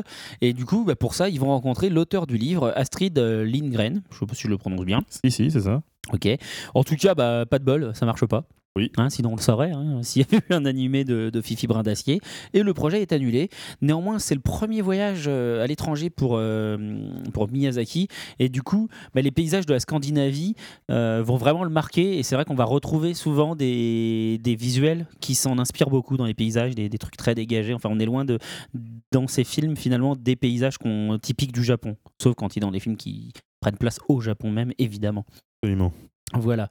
Euh, par exemple, c'est vrai que c'est ce qu'on voit dans Kiki, euh, la petite dans la, petite sorcière, par exemple, où euh, l'aspect de Colico et ses environs sont basés sur, Stockholm. Et, voilà quoi. En tout cas, bref, le trio Miyazaki, Takahata et Kotabe vont aussi réaliser plusieurs épisodes de la série Lupin 3 et même le court métrage Panda Copanda, qui est sorti, je crois, en France sous le titre Panda Petit Panda, si je dis pas de b. Voilà. Le dire deux fois, j'espère que je dis vraiment pas de bêtises du coup. Juillet 73, le trio quitte euh, A-Pro pour euh, Zuyo Pictures, voilà, une filiale de la Nippon Animation, et ils vont travailler pendant 5 ans sur les World Masterpiece Theaters, connus aussi sous le sobriquet de Meisaku, bon, l'abréviation d'un nom hyper long euh, en japonais, qui sont donc toutes les séries de la Nippon Animation qui sont inspirées des romans occidentaux comme euh, Princesse Sarah, Les Misérables, euh, Rémi sans famille, etc. Donc voilà, eux, Tom Sawyer? Tom Sawyer, je crois, mais je suis pas tout à fait sûr. Là, je t'avoue, j'ai un trou de mémoire. Euh, donc voilà, en tout cas, ils vont bosser pendant 5 ans là-dessus. Puis en 78, euh, Miyazaki obtient chez Nippon Animation euh, ce qu'il veut, à savoir réaliser, vraiment, il réalise la série Conan, le fils du futur. Voilà, Absolument. Conan, dun, dun, dun, dun, dun. le fils du futur, tu es grand. Voilà, sinon c'est brûlé. Et on voit déjà un peu euh, toute l'image, enfin toute euh, la, la patte de Miyazaki avec des, euh, un personnage qui court. Enfin, tu vois, il a cette espèce de, il, il est complètement désarticulé entre guillemets dans sa façon de courir. Complètement, complètement. Quelque chose qu'on va retrouver un peu plus tard. Il y a aussi des machines volantes. Voilà. En 79, euh, Miyazaki revient donc euh, à la Tokyo Movie Shinsha et il sort son premier film en tant que réalisateur, Le Château de De Cagliostro. Cagliostro. Exactement. Mm. Voilà, qui est donc euh, un film de Lupin, Lupin 3. 3, voilà, Edgar de la Cambriole chez nous. Absolument, Voilà. qui, est sorti sous plusieurs. euh, Il y a plusieurs versions qui sont sorties en France. Tout à fait. Non, notamment une où on censure complètement le, euh, le, le, le voleur Goemon, Ouais, ouais, qui ouais. est complètement coupé. Et donc, il, euh, le personnage ne pouvait pas s'appeler Lupin pour l'époque, il s'appelle Wolf. me Exactement, exactement, tout à fait. Donc voilà, le, le château de Cagliostro. C'est à cette époque aussi qu'il va rencontrer Monsieur Suzuki, qui est à l'époque journaliste chez Animage. Euh, Enfin non, il s'était déjà rencontré un peu avant, mais c'est la première fois qu'ils se rencontrent pour de vrai. Voilà. Mhm. Et c'est pourquoi c'est important? Parce que tous les trois, euh, Suzuki, Miyazaki et, euh, Takahata. et Takahata, ont parlé après. Mais ils ont quelque chose en commun. Voilà, en 82, on continue hein, sur la, la chronologie, il réalise les six premiers épisodes et le scénario d'une série assez intéressante qui s'appelle Metantei Horumus. Est-ce que vous voyez ce que c'est? Je l'ai volontairement pro- prononcé comme un sa- sagouin. hein. Alors, Metantei, ça veut dire détective. Ah, Sherlock Holmes. Sherlock Holmes, c'est exactement les aventures du héros de Conan Doyle, mais représenté sous la forme d'un chien. Le, Mais oui, le le plus détective. le plus gland des détectives, c'est le- c'est lui. Voilà. Sherlock Holmes le moisi. voilà, qui est une série qui est donc euh, qui a été diffusée en 84 et 85 et qui est une coproduction avec la RAI italienne. Il faut le Absolument. savoir. Oh, Une- je, je le savais pas. avant Une bossé adaptation sur ce- plus que libre euh, des- du héros éponyme de, de Arthur Conan de Doyle. Conan Doyle, tout à Mais fait. c'était bien, hein. disais tout à l'heure. Mais C'était c'était très bien. C'était vraiment Et bien. justement, et c'est là où on, voit- on revoit à nouveau, c'est ce que je disais tout à l'heure, cette espèce de, de côté, enfin les, les animations complètement folles des persos là Mm. qui se grimpent les uns sur les autres Oui, euh, oui, dans la bagnole, Mm, euh, mm, entre mm. autres. On retrouve aussi toute cette euh, passion pour les, les, les machines Les volantes. machines. les hein, machines euh, volantes, voilà, même les, façon, au niveau des décors. Des décors qui sont complètement atypiques euh, pour euh, Miyazaki, euh, qui effectivement, qui sont que ce soit euh, scandinave de- dans le cas de Fifi Brin d'Acier, euh, italien dans le, dans le cadre de Laputa. Mhm. Mais, non, euh, pas Char- Laputa, de Kiki. Oui, Kiki, oui, non, mais et, oui, euh, bref, ouais. et pour Sherlock Holmes, c'est vrai qu'il part mais dans Sherlock Holmes, ça fait très steampunk en fait. euh, Complètement. Un petit peu, ouais, Complètement. tout très steampunk ouais, dans le. Mais, mais, mais vraiment, dans parce le- qu'il y a beaucoup. l'esthétique. Exactement, exactement. Mais tout en Mm. restant euh, Réaliste en même Tout temps. en restant réaliste c'est ça. plutôt positif, parce que le steampunk en Oui. général, malgré tout, il y a un, non, un côté très sombre. C'est ça, sombre. En euh, fait, voilà, c'est. Alors steampunk que là, pas du uniquement tout. vraiment dans l'esthétique. et- Ouais, ouais, mais même Pas Si, si, parce qu'il est vraiment, rose, non. le- il est rose le- l'espèce d'avion chelou du docteur Boreas. ouais, c'est vrai, c'est vrai. Mais Voilà. bon, c'est quand même. euh. C'est steampunk que dans l'esthétique, je dirais, Ouais, dans le côté machine, euh, époque et tout ça. Mais après, Ouais, c'est vrai que c'est quand même positif par rapport à du steampunk classique qui est très punk. négatif. C'est pas très steam punk, non, c'est plus steam. C'est clair. En C'est- tout cas, C'est Steam, garçon de bonne c'est famille. bon. Steam bourgeois. C'est du Steam bourgeois. voilà. C'est ça, c'est ça. Steam Erta. Ok. Euh, Personne n'a compris mon. J'ai pas compris la Ne blague. passons pas à ce côté des choses simples. Voilà. Ah, pardon. Donc, c'est à cette époque donc qu'il côtoie régulièrement Suzuki, dont j'ai parlé un peu plus haut. Donc, je vous rappelle qu'il est journaliste chez Animage, qui les a entre autres beaucoup interviewés, voilà. Et il lui parle de son idée, euh, de, de- enfin toutes ses idées de projet, parce qu'il a envie de réaliser des grandes choses. Et entre autres, il veut réaliser un film, à savoir Nausicaa, Naoshika de la vallée du vent. Kaze no Tani no Naoshika. Euh, sauf que bah, il se prend des gros refus de tous les producteurs en fait. Ouais. Donc, euh, ça marche pas trop et Suzuki baisse pas les bras. Et en fait, ce qui, ce qui fait, parce qu'en fait, ce qui se passe, c'est que les, les producteurs veulent pas publier quelque chose qui n'est pas, qui ne s'appuie pas sur une licence, enfin sur un manga connu, du coup. Et bah, du coup, Suzuki il se démonte pas. Et bah, il fait euh, Miyazaki dessiner le manga de euh, comment euh, de Nausicaa. Il le publie dans Image puisqu'il est là-bas. Ouais. Et ensuite, du coup, il repropose le projet du film euh, qui va pouvoir, euh, qui va pouvoir sortir. Alors le manga, euh, Miyazaki va mettre 12 ans hein, à le terminer. Mais Oui. comme le manga est un succès et qu'il est même élu manga des lecteurs, manga préféré des lecteurs d'Animage l'année suivant le début de la, de la publication, forcément. Il peut, euh, voilà, ça, ça va débloquer des choses, sachant que dans la foulée, Miyazaki va continuer encore à publier quelques mangas comme euh, Le Voyage de Shuna, euh, qui est un truc assez proche de, Mononoke. Voilà, donc en tout cas en 83, le projet de faire le long métrage des premiers volumes de Naoshika est enfin lancé. Euh, le frère cadet de, Miyazaki Shiro travaillant à la Akuhodo, qui est la seconde plus grande agence de publicité du Japon. Le film euh, se retrouve en coproduction entre euh, la Tokuma, donc la Tokyo Movie Shinsha, et Akuhodo. Et voilà, ça va, ça va permettre de faire prendre de l'ampleur au film. Miyazaki, dès l'époque, déjà commence à devenir casse-couille, hein, concrètement. hein. Alors, on peut dire exigeant sur la qualité, mais moi, je, vais, je préfère. Voilà. Déjà, les gens co- commencent à, trouver que euh, il, euh, voilà, qu'il en fait un peu trop, et surtout, bah, c'est son niveau d'exigence fait que le film, le, planning du film va prendre du retard parce qu'il va faire refaire faire des choses, etc. Euh, voilà. Du coup, ils vont même publier une annonce dans Animage pour recruter des animateurs, et c'est comme ça, entre autres, qu'ils vont recruter le jeune Hideaki Anno, qui est, pour rappel, euh, quand même derrière le fondateur de, du studio Gainax euh, et qui a travaillé entre autres donc sur Neon Genesis Evangelion, sur euh, Nadia et le secret de l'eau bleue. Ok. J'arrive pas à me souvenir s'il a bossé sur Fully Cooley. Euh, si, je crois aussi. Mais du coup, quand tu sais qu'il a bossé pour Miyazaki, Hmm. en fait, tu comprends mieux Nadia. Hmm, Parce que quand c'est je clair. regarde Nadia, Nadia, Nadia, quand même, ouais. tu vois, il y a, y a Nadia, une c'est très, hein. c'est très C'est très inspiré de Miyazaki, un peu. Miyazaki. Ouais, Ouais, ouais, ouais. complètement. dans le design, dans la façon de courir Ouais. des persos, machin, Mm. justement. D'ailleurs, Nadia qui est en train de re- de repasser en ce moment en Sur HD No sur No Life. Et en HD, mais c'est ultra beau quoi. Ah ouais. Avec, C'est ultra beau quoi. avec au passage, euh, VO, pour, pour ceux qui l'ont vu, à l'époque, ça a été ça avait été diffusé une première fois sur Game One, Mhm. et euh, c'est la même équipe qui, qui- qui s'en est occupée. C'est Cyril Lambin à l'époque qui a fait une restauration complète et totale en, incluant absolument toutes les séquences euh, qui n'avaient pas été. euh, Non mais elle est Euh, mortelle, elle est mortelle. et quoi. franchement, cette version-là est incroyable. c'est Cyril Lambin qui a fait ça? C'est Cyril Lambin qui a fait ça avec ses petites mains sans être payé à l'époque. Et bah Cyril Lambin, merci pour Et ce, travail magnifique parce voilà. que putain, un truc de ouf quoi. Voilà. Magnifique. Donc en tout cas, on en revient à ça. Donc euh, bah, ils, ils recrutent euh, voilà euh, Hideaki Anno entre autres. Donc bah, Miyazaki entre autres qui est ébloui par la qualité de son travail, l'embauche direct et le met au travail sur la scène clé du film, l'arrivée du soldat géant. Voilà, pour ceux qui se rappellent du film. Voilà. Oui. En novembre 84, le film sort enfin dans les salles japonaises. Euh, Il y a des longues files d'attente devant le cinéma du pays, donc ça fait plutôt Oui. plaisir, hein, évidemment. Donc le succès de Nausicaa permet en 85 de fonder le studio de Ghibli, justement en compagnie d'Isao Takahata.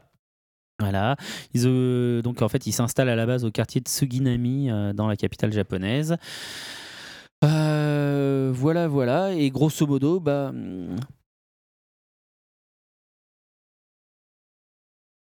D'accord, Ah, je reprends.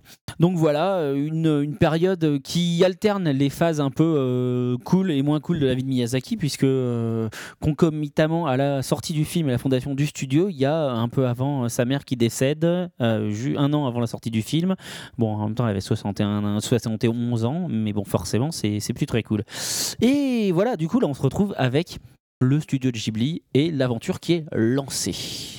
Complètement. Voilà. Et avant de continuer sur tout ce qui va se passer au studio Ghibli, je vais laisser la parole à Faye qui, a priori, veut devenir une rockstar. Tout à fait.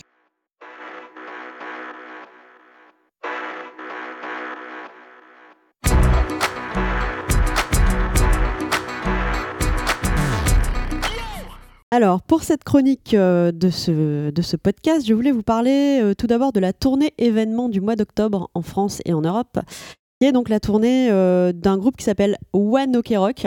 Mais c'était donc pour ça le clip tout à Mais tout à fait Et qui en japonais se prononce Wanokuroku. Voilà, je sais pas si ça vous parle. Et donc en fait, c'est Wanokuroku, apparemment en japonais, c'est la transcription euh, japonaise de One O'Clock. Euh, carrément. Carrément, qui donc se dit Wanokuroku. Hein, euh, voilà, vous savez comment les japonais parlent anglais. Et en fait, pour la petite histoire, c'était l'heure à laquelle le, les- le groupe réservait toujours son studio d'enregistrement.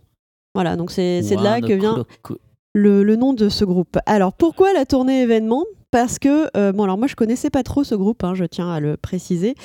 Euh, et donc quand euh, cette tournée a été annoncée euh, donc en France et en Europe pour cinq dates, enfin non à la base trois dates, euh, ça a soulevé les foules en fait. Donc euh, par exemple pour vous donner euh, juste une idée, le, le Bataclan qui fait quand même 1500 personnes a été vendu entièrement en deux minutes sur la Fnac. Donc euh, c'est quand même assez impressionnant. Putain. Voilà, pour un groupe japonais c'est juste euh, Ah, c'est énorme. carrément pas mal. hein. Voilà, et sachant que les autres dates qui avaient été mises en vente dans la foulée à Londres et à Cologne ont aussi été sold out en genre 10 minutes sur Internet.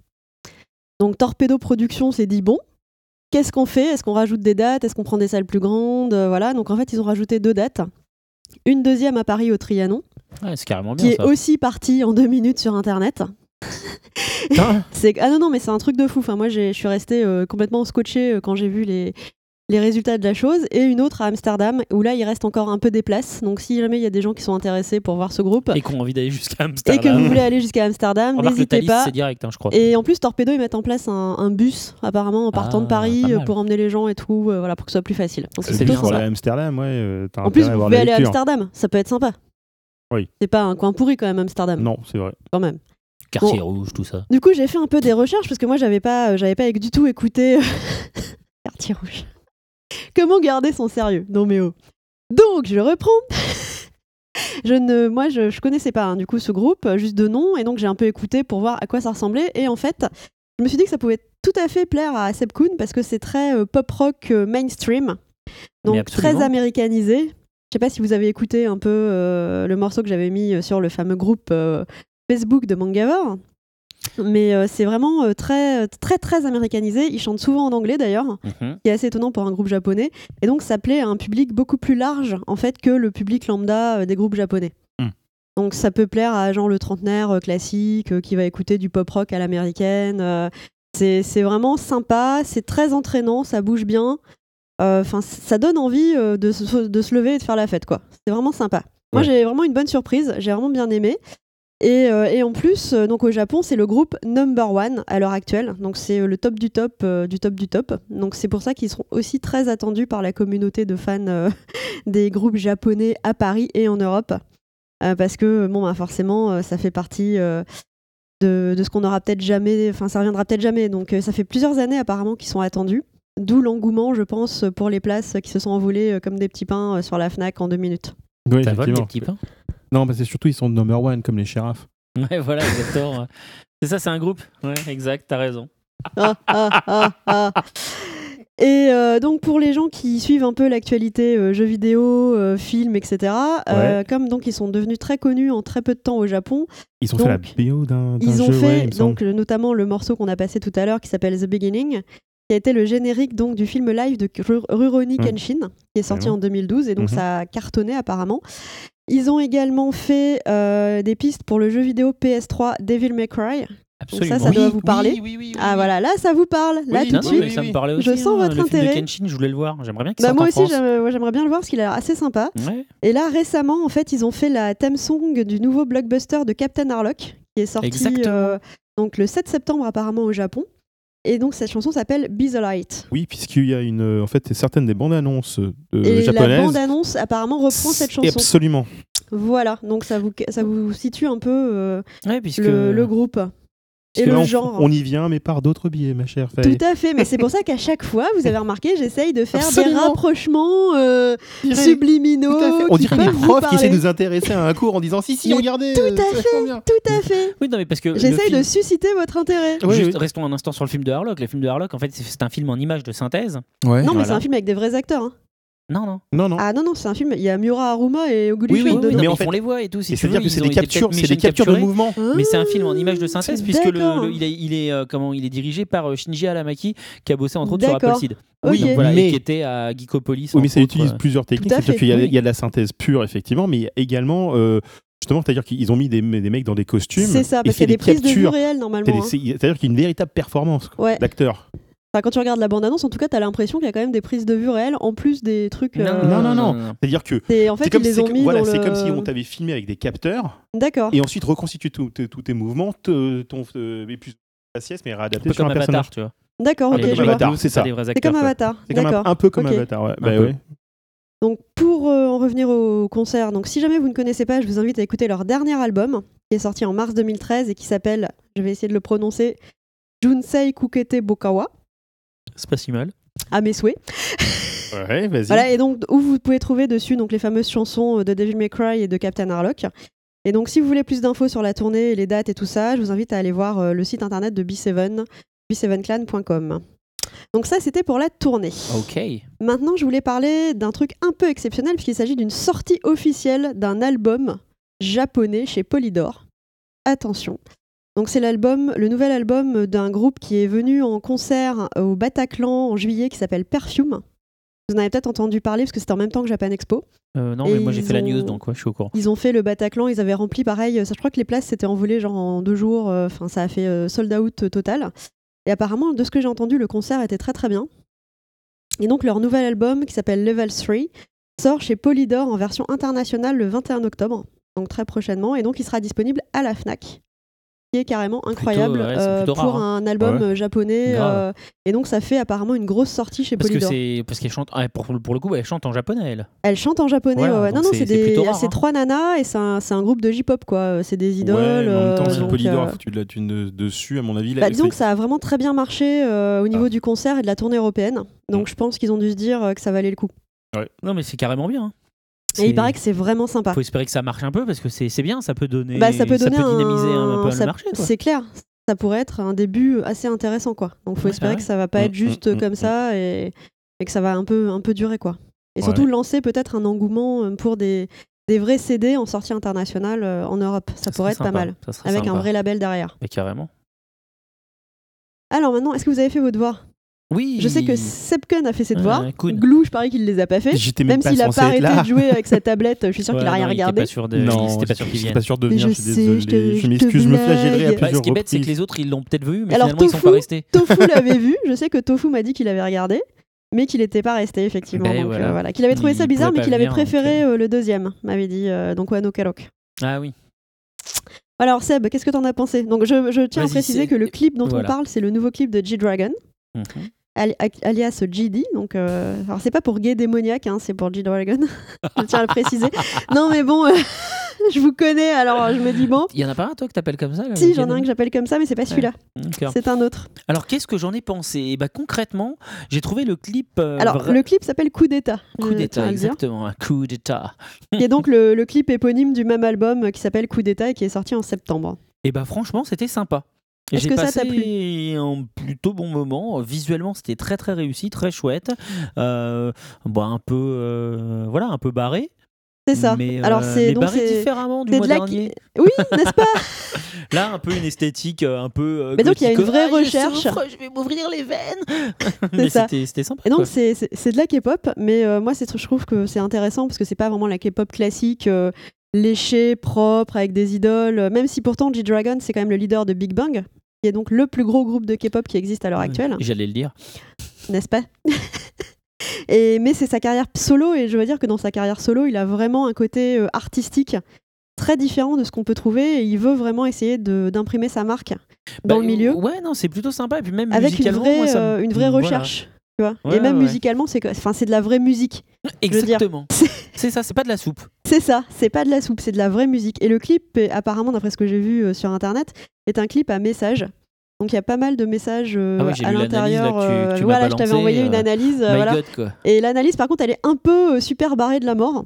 Euh, ouais, Donc je sais pas si, franchement, le type s'est tapé euh, un délire ou si c'est vraiment ça.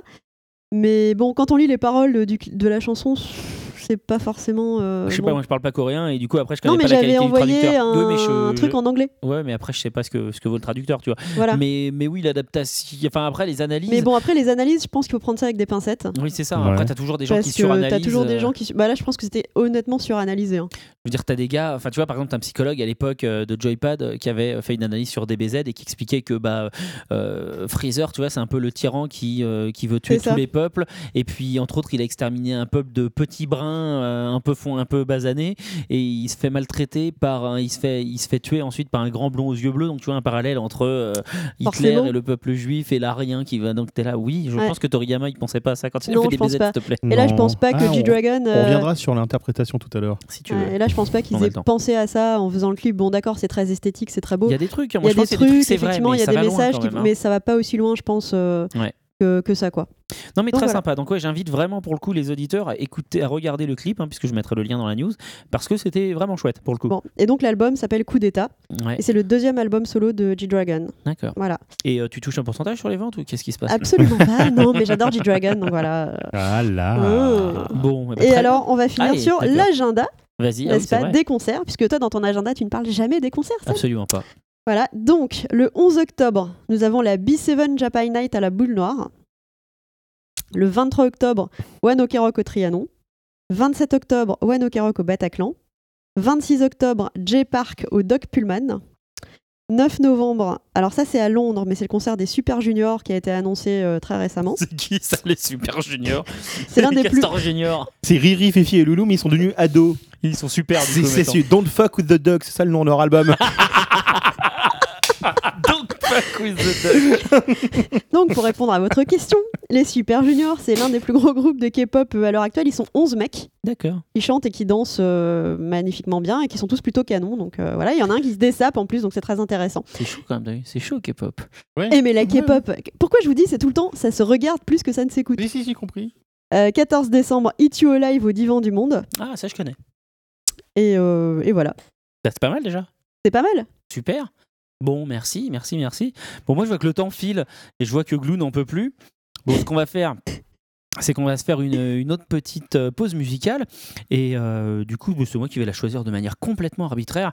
Et je vais vous mettre euh, tout simplement la musique qui s'appelle La fille tombée du ciel, qui est sortie de la bande originale du Château dans le ciel.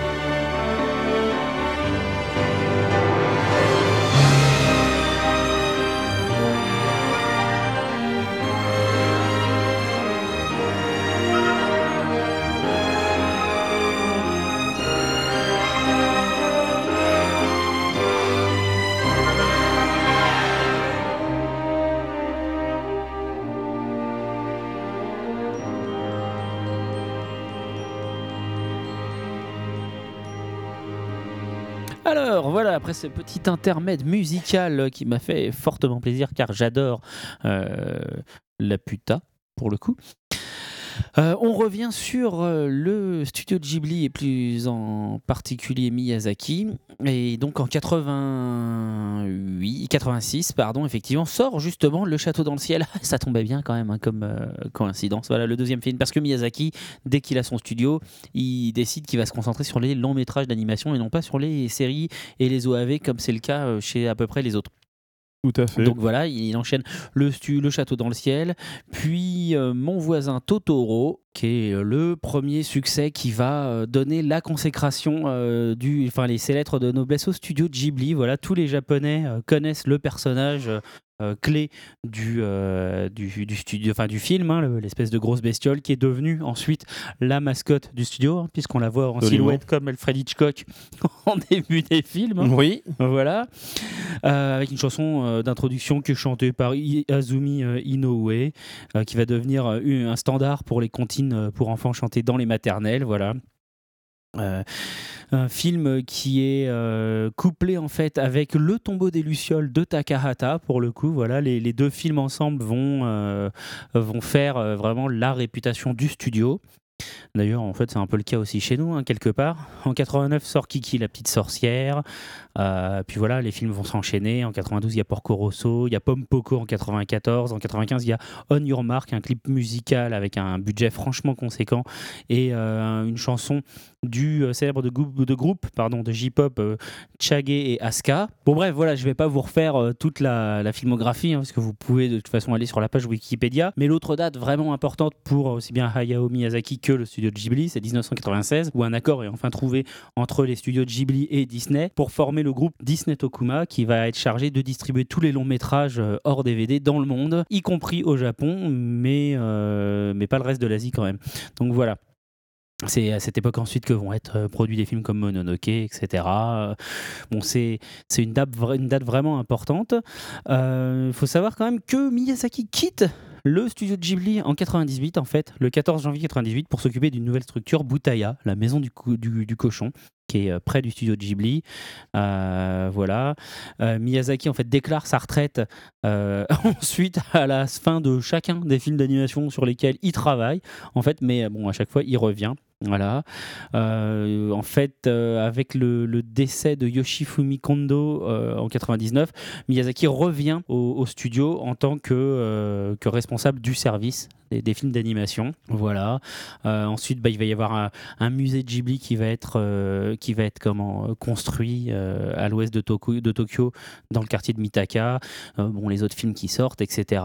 Dans- en 2008, euh, il fait son dernier film d'animation, Pogno sur la falaise. enfin, à ce moment-là, ce qui est son dernier film d'animation, et il annonce encore une fois que c'est fini pour lui, etc. Et enfin, il sort dernièrement Le vent se Le lève. vent se lève, et Le vent se lève est annoncé pour ce coup-ci comme étant son ultime film, son ultime révérence. Voilà Parfait. pour le parcours de Miyazaki dans Ghibli, enfin, sur le studio de Ghibli, euh, voilà, dans, dans ses grandes lignes. Alors, est-ce que des- peut-être des, des petites réactions euh, Moi, j'ai des petites réactions en fait parce que euh, en fait, je suis, euh, je suis, je suis pote avec un animateur qui s'appelle David Ancinas, qui est une des personnes, une des deux personnes, une des- un des deux gaijin qui a travaillé dans les studios Ghibli.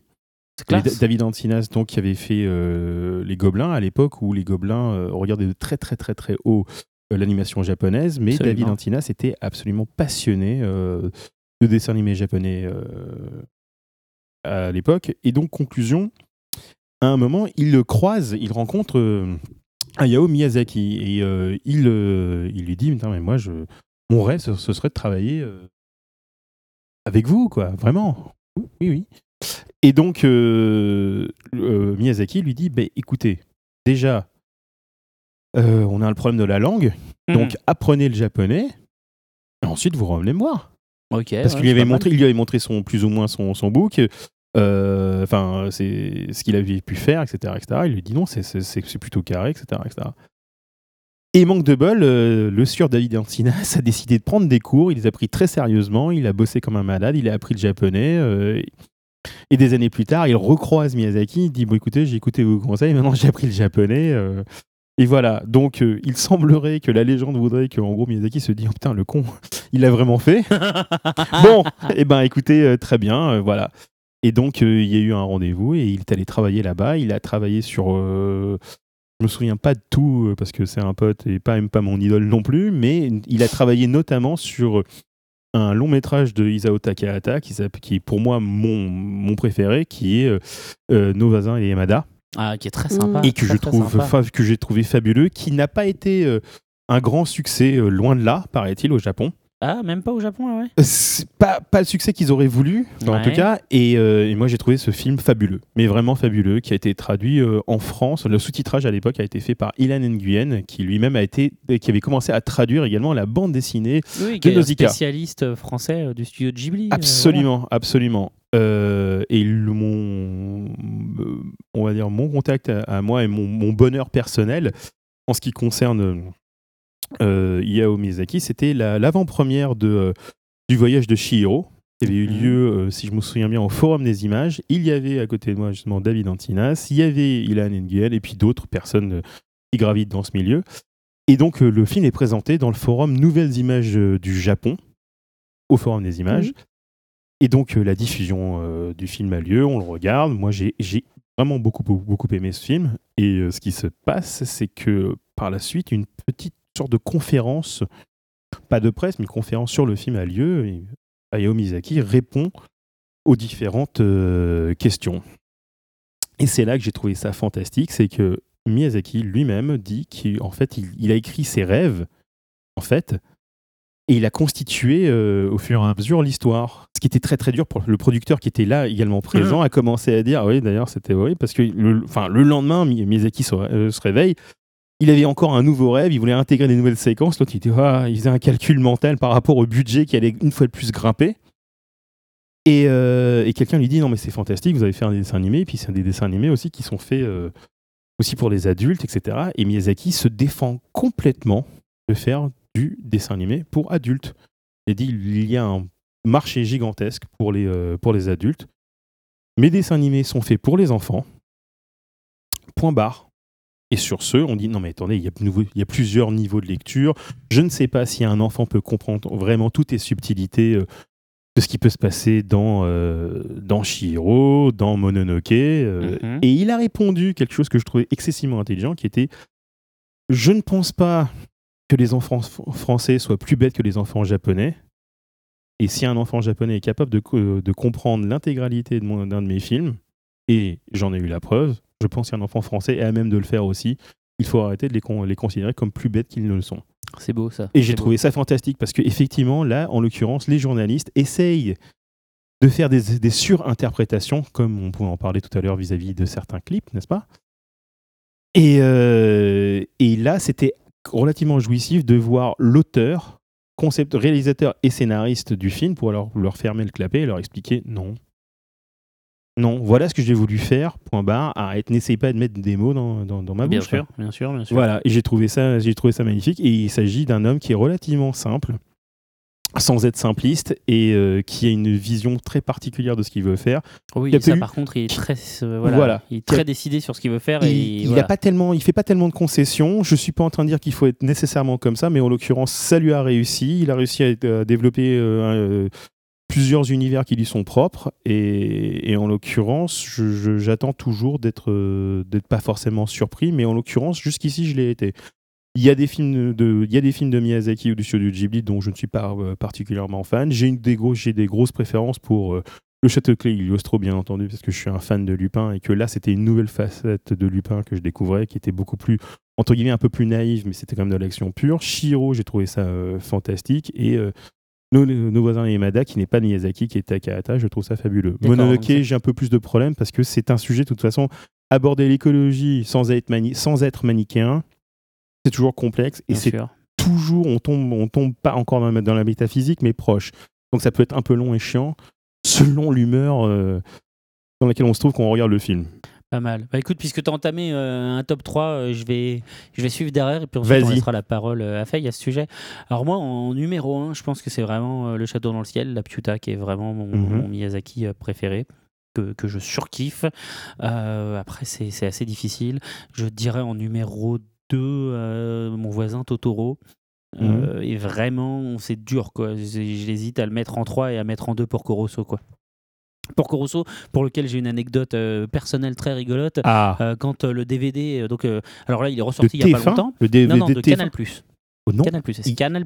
il y a marqué TF1 sur Suite Non, non, DVD. c'est Le Canal+. premier de l'époque C'est Canal+. Je l'ai chez C'est moi. Canal+, qui a sorti les DVD, qui a, qui a Oui. sorti, qui l'a sorti au cinéma et qui l'a ensuite sorti en DVD. Tout à fait, mais il y a marqué TF1 Bon, dessus. si tu veux, peut-être, je- admettons.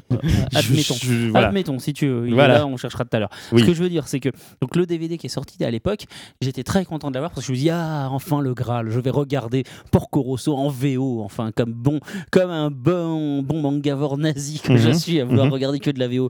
Je l'ai mis en VO et au bout de 5 minutes, j'étais là, Euh, euh, qu'est-ce que c'est que ces voix Ah, Remettez-moi la VF, Parce que t'es- remettez-moi Jean Reno qui est extraordinairement qui est bon. extraordinairement bon, absolument. Absolument, Jean Reno et les autres d'ailleurs, hein, mais voilà.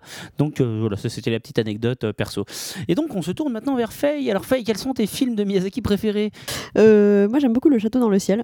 D'accord. Voilà, c'est le seul que j'aime en fait. C'est le... Comment ça, c'est le seul que tu aimes Mais en fait, je vais me faire l'avocat du diable pour cette émission, dans le sens où euh, je n'aime pas du tout Miyazaki euh, dans son ensemble. Tu n'aimes pas Voilà, Miyazaki? je- oui, vous avez le droit de me frapper, Non, tout ce que non, vous non, voulez. non, non, non, je non. je Si, n'aime si, pas si, si, si, Miyazaki. On est plus ouvert malgré tout. Moi, je suis prêt à écouter les arguments que je Moi trouverai recevables ou pas. Non, mais je la frapperai après. Ah, je suis prêt par bien. contre à écouter ses arguments. Mmh, D'accord. Ah, mais vous voulez quand même m'écouter? Ah Ah, ouais, c'est bah Oui, gentil. avant- Bon, donc je vais au moins m'exprimer avant de mourir, n'est-ce pas, suite à cette émission. Voilà, Mourir, non, je vais pas te tuer, je vais juste te frapper. d'accord. Rien à voir. Ok. C'est gentil. Euh, donc, bah, moi, en fait, Miyazaki, euh, je trouve ça beaucoup trop contemplatif, déjà.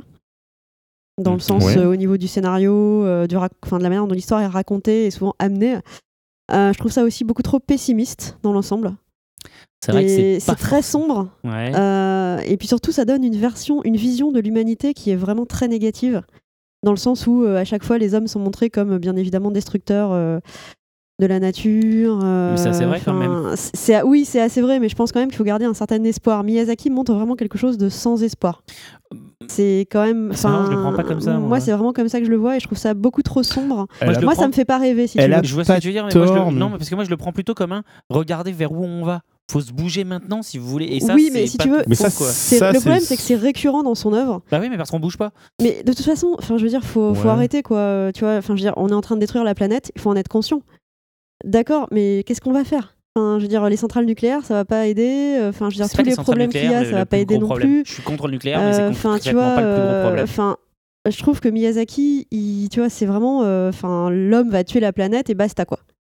Alors qu'on peut quand même essayer de faire des choses. Enfin, il y a quand même des choses qui sont mises en place. On essaye quand même. euh, enfin, il y a une certaine prise de tu conscience, tu vois, qui est qui a quand même été faite et Ouais, mais qui est-ce que et ces films continue n'ont d'être pas faite. contribué justement à cette prise de conscience tu Moi, vois je trouve pas. Mmh. Honnêtement, je trouve justement qu'il enfonce euh, vraiment euh, l'humanité et euh, qu'il y a vraiment pas de. Ouais, qu'on peut rien espérer. De toute façon, c'est foutu, quoi. On va tous dans le mur et euh, notre planète, elle est exsangue et on va. Enfin, voilà, on va juste finir par la, la massacrer. Ce qui est D'accord. pas tout à fait faux. Mais je pense quand même qu'on peut, on pourrait avoir un petit Je espoir et une petite lueur, en tout cas, de se dire que tout n'est pas forcément foutu. Et je trouve que dans ces films, on le, on ne le ressent pas. D'accord. Mais je suis, écoute, je suis essentiellement d'accord avec toi parce que même si le parti pris ne me déplaît pas, je suis essentiellement d'accord avec toi, sauf sur un, sur, sur un point bien précis, justement, parce que par exemple, Mononoke Hime, euh, c'est une des rares fois où justement je vois l'écologie être abordée de manière non manichéenne, c'est-à-dire que ils disent littéralement, voilà, c'est simple, d'un côté on a les hommes qui ont besoin de détruire cette forêt parce que parce qu'ils ils vont voilà mourir, travail, problème d'économie, ceci, cela, etc. Et de l'autre côté, toutes les créatures de la forêt qui se disent voilà, nous, dès l'instant on, tou- on touche à notre, à notre environnement, quoi qu'il arrive, c'est la guerre. Donc, on ne donne raison ni à l'un ni à l'autre. Pour une fois, j'ai trouvé ça relativement intelligent. je- mais ne, je ne, je ne trouve pas le film nécessairement réussi. Je trouve que c'est pour une fois, c'était, c'est voilà, c'est Non, un point de vue qui n'est pas de- inintelligent. C'est pas inintelligent, tout à Voilà. fait. Mais c'est mais rare. bon, c'est rare. Et moi, je trouve vraiment que dans tous ces films, si tu veux, c'est à part le château dans le ciel, je pense que c'est pour ça que j'aime bien celui-ci parce qu'il y a quand même un côté, espé- enfin, on peut espérer avec le château dans le ciel. alors, parce que pour le coup, il y a pas Et de les message, autres, quoi. c'est vraiment, en plus, c'est hyper triste. Enfin, bon, alors moi, le côté contemplatif, euh, animiste, euh, etc. Alors ça, moi, ça m'endort. Donc, euh, enfin, Ah ouais, Regarde enfin, c'est ouais. Porco- vraiment. regarde euh, ça devrait te faire rire, je Enfin, pense. voilà, j'ai- j'aime pas du tout, quoi. C'est tout à fait le, Bah, le genre de cinéma Yamada. que j'aime pas. Oui, mais c'est pas un Miyazaki. Ah, c'est pas Miyazaki, mais. Bah oui, oui, oui. Oui, du coup, voilà. Bah, moi, j'ai Euh, cité que des trucs qui étaient pas de Miyazaki. J'ai Ouais, cité. vraiment Miyazaki. euh, D'ailleurs, maintenant, quand il y a un film de Miyazaki, je vais pas le voir parce que je sais très bien que un, je vais m'endormir, deux, je vais pas aimer, et qu'en plus, je vais me faire chier. donc, Ah, mais le euh, vent se lève si tu vas le voir. Voilà. Enfin, je veux dire. euh, Oh, le bilan, quoi. Bam Non, mais c'est clair, si- si elle va voir le- aimer, Si elle va voir, si elle va voir non, le vent se lève, enfin, tu vois, je suis. potentiellement, en gros, c'est un film qui t'arrache des larmes. B, c'est super contemplatif. Mais oui. Euh, tu Non, vas le mais voir, non, on ça. va pas le voir. Non, mais quoi. je n'y vais pas. se lève, quoi, au début de la séance et se barre. Voilà, voilà. Et, t'es bien ce court métrage Pardon, de c'est 15 fake. minutes. Non, mais c'est clair. Enfin, tu vois, c'est moi si tu veux, je vais pas. Ça me fait pas rêver, tu vois, ce genre de cinéma. Et je vais pas au cinéma pour revenir et avoir chialé toutes les larmes de mon corps. J'y vais Non, pour m'amuser, rigoler. C'est parce qu'il n'y a euh, pas de bichis. Et en plus, bah si, dans Mononoke, le, le gamin, il est pas mal. Ouais, c'est vrai. D'ailleurs, je suis allée voir Mononoke parce que je me suis dit, ah tiens, tiens, il y a peut-être un truc intéressant. Mais en fait, non. je me suis quand même Mais oui, endormie. mais, mais et vrai d'ailleurs, Mononoke, je sais pas vous, mais alors moi, quand j'ai vu ce film, euh, Ouais. ça m'a fait penser, euh, je sais pas si vous voyez, La forêt d'émeraude. Très bien. Ça m'a fait penser à ça. Avec Power, Mhm. Powers Booth. hein. Avec, euh, enfin, le film américain, là. euh, oui, oui, avec euh, Powers Booth, avec le gamin qui est perdu dans la forêt, qui revient 80 ou et qui 90. grimpe sur les Voilà, immeubles et à je sais poil. pas pourquoi Mononoke, ça m'a fait penser direct à ce film. Ah, mais complètement, oui. Au niveau, tu vois, je trouve qu'il y a vraiment une analogie euh, intéressante. Tout à fait. Mais alors, le truc, c'est que. euh, Je. Oh, Mais c'est- après, je, pense, je pense que euh, Miyazaki, justement, dans, dans, dans, euh, dans son délire, et de nouveau, je ne prends pas parti, c'est simplement, je pense qu'il prend le contre-pied, littéralement, de, à l'heure actuelle, des tendances. Parce que, effectivement, à l'heure actuelle, si tu regardes le cinéma euh, japonais, tu peux pas faire un cinéma japonais sans avoir un SMAP dedans. Non, mais c'est vrai. C'est voilà, insupportable. C'est-à-dire Ah, que tous les vrais. tout le temps une Voilà. espèce de pseudo rockstar euh, japonaise dans un film. Et Ça, on fait. est d'accord. On est en train de récupérer, c'est-à-dire que il faut aller, euh, il faut que T'as plus des, des vrais acteurs exactement. qui sont euh, vraiment juste là pour jouer Pour et jou- pour exprimer quelque chose. Voilà, ou bien ils sont récupérés dans les films étrangers. Voilà, c'est ça. Voilà, alors que Mi- Miyazaki, justement, à l'heure actuelle, il n'y a pas de beau gosse sur les. Non. le il fait vraiment a passer pas- un message. Exactement. contre, tu vois. Alors après, je sais pas si le message qu'il fait passer va être écouté, mais en tout cas, il est là. Et bon, moi, j'aime pas, mais je suis tout à fait d'accord pour dire que ces films ont certainement permis à des gens de prendre conscience de certaines choses. Après, je trouve ça trop récurrent dans son œuvre. Et si tu veux, je trouve qu'il se renouvelle pas en fait. À Mm. chaque fois, il te remet euh, le morceau sur euh, ouais, euh, les, euh, les enfants de la forêt, euh, les esprits de la forêt, euh, l'homme est en train de tuer la forêt. euh, enfin, Oui, vois. c'est vrai. C'est Enfin, je veux dire, euh, c'est quand même. euh, vraiment exagéré, quoi. Non, mais attends, euh, c'est quand même vachement ça. C'est pas complètement faux. C'est hyper animiste. Euh, je suis désolée. Moi, ça me déplaît pas, hein, euh, le problème. c'est que Mais après, il faut aimer, tu vois. Et bon, moi, je sais que j'aime pas du tout ce genre de d'œuvre. C'est pas du tout mon Ouais, délire. ouais, ouais. Mais, euh, ouais. Mais bon, après, euh, voilà, je comprends tout à fait qu'on puisse aimer. Et je sais que je vais me faire tuer Enfin, après y a pas que- euh, y pas ce que- podcast, n'est-ce pas Non, mais je veux Pas dire, il n'y a pas que Et quand nous, Ponyo. on va recevoir des. Non, mais parce Des qu'il n'y a, mails y a- y a pas que d'insultes. Pogno, Totoro et, comment et ouais non mais bon c'est vrai qu'il y en a pas mal d'autres qui parlent d'écologie globalement. Ça parle énormément d'écologie. Bah même, euh, sans parler d'écologie, de toute façon, mais si tu regardes ne serait-ce que le, le château, en, euh, le château Oui oui dans, dans Ambulant ambulant Ambulant. bah, c'est ambulant, c'est l'adaptation du qu'on s'appelle d'un roman. Mais effectivement, on se concentre sur certaines parties, point barre. C'est-à-dire que la fin, la fin, on est bâclé. C'est dans genre, Oui, Eh, les gars, oui, euh, oui. on a 5 minutes pour finir là. Oui, mais Ouais, parce on que passe à c'est autre un, chose. oui, c'est un pamphlet antimilitariste, comme d'ailleurs Le Vent se lève, en Tout à l'occurrence, euh, comme pour Corosso, mais parce qu'encore une fois, on en revient à ce qu'on disait en début d'émission, à savoir qu'il a vécu Oh, la, fait. guerre pendant son enfance et que c'est un traumatisme assez fort. Tout à fait, Ah tout bon. à fait. D'ailleurs, Oui. au passage, Oui. sur une anecdote complètement euh, beaucoup plus perso en ce qui concerne euh, Hayao Miyazaki, il a fait. Je l'ai découvert quand j'étais à la guerre, figure-toi. Voilà, tout à J'étais fait. à la guerre en Irak. Ouais. On l'a coupé dans son D'un néant. seul coup, je suis en train d'imaginer en fait un long métrage sur la guerre d'Irak vu par Miyazaki, ça pourrait être mortel. Bon, bref, non, non, Euh, non, non, c'est qu'en fait, il a, il a fait une manifestation dans sa ville anti-nucléaire. Ouais. Il me semble, je veux pas dire de conneries, mais il me semble qu'ils étaient cinq, y compris un chien, à faire le tour de la ville. Non, parce que Miyazaki s'est baladé en fait avec une sorte de tablier, euh, avec un truc, avec un slogan dessus, anti-nucléaire, sur ce qui se passait.